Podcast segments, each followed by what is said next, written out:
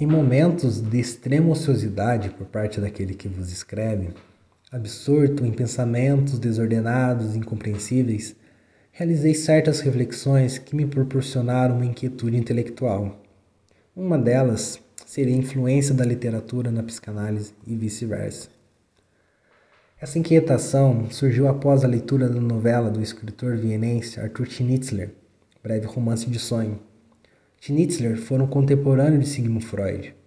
Também médico como o pai da psicanálise, os dois compartilhavam traços do esteticismo vienense e, ouso dizer, conhecedores da alma humana. Freud expressou-se em uma carta de 1922 uma sensibilidade para com o autor que perpassou as barreiras de um ego inflado por carregar a responsabilidade de ser o conhecedor das angústias humanas. Sigmund afirma, abre aspas, vou lhe fazer uma confissão que peço guardar só para você, em consideração a mim e não compartilhar com nenhum amigo nem estranho. Uma pergunta me atormenta. Na verdade, porque durante todos estes anos nunca procurei frequentá-lo e conversar com você. Penso que eu evitei por uma espécie de medo de me encontrar com meu duplo. Fecha aspas. Essa declaração evidencia o que essas áreas podem proporcionar em conjunto: a exploração do inconsciente do sujeito pela clínica psicanalítica e as narrativas como forma de expressão do sofrimento humano e entendimento das angústias. Indubitavelmente, o contato com esse nosso obscuro objeto do desejo faz com que o conhecimento de nós seja transgredido para o entendimento mais real daquilo que nos constitui. É dessa forma que o breve romance de sonho descreve as fantasias desejantes de um neurótico chamado Fridolin, um médico bem-sucedido que vive com sua esposa Albertine e sua jovem filha na cidade de Viena. A obra se inicia com o casal Fridolin e Albertine em um baile de máscaras, e cada um deles sente um certo frisson sexual causado pelas atenções de um estranho mascarado. Mais tarde, esse casal confessa em um momento de íntimo diálogo, que fantasiaram experiências sexuais com outras pessoas.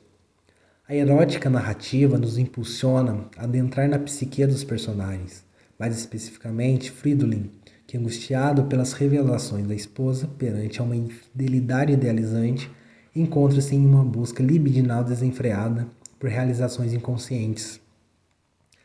Após reconhecer um ex-colega de faculdade em uma cafeteria, Fridolin é convidado pelo mesmo para participar de uma festa privada.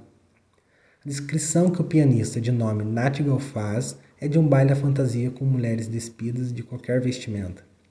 Natgal, agora músico, fará uma apresentação nessa festa, com uma venda nos olhos, para que não possa fazer nenhum tipo de identificação. Diante disso, Fridolin é atraído por esse convite misterioso e erótico. Percebe-se um aspecto insólito nas descrições de ambiente das falas.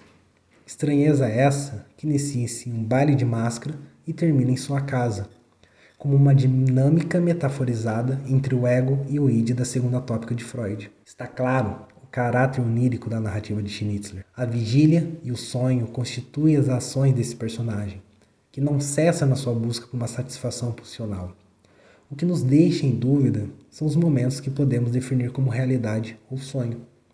Edgar Allan Poe uma vez disse: Tudo que vemos ou parecemos não passa de um sonho dentro de um sonho.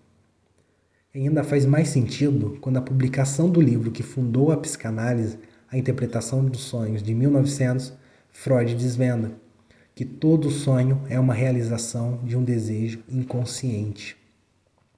Destarte a literatura nos proporciona e nos ensina a fragilidade humana e como somos testados a todo momento por nossas inseguranças e controlados por nossos desejos.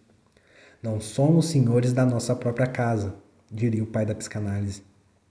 Dito isso, a matéria que mais se aproxima da psicanálise seria a literatura, pois elas exemplificam o que temos de mais subjetivo, o sofrimento perante o desamparo existencial e em personagens como Fridolin e Albertine que nos vemos representados, mas não como personas constituídas de uma estrutura heróica, e sim de um desejo simbolizado através da linguagem. Meu nome é Felipe Eduardo, sou formado em letras, leciono língua portuguesa, literatura e produção de textos no Colégio Sucesso. Estou cursando psicanálise e nas horas vagas tendo a ser um cinéfilo entusiasta, um escritor com complexo de Kafka, músico notívago e um praticante de artes marciais.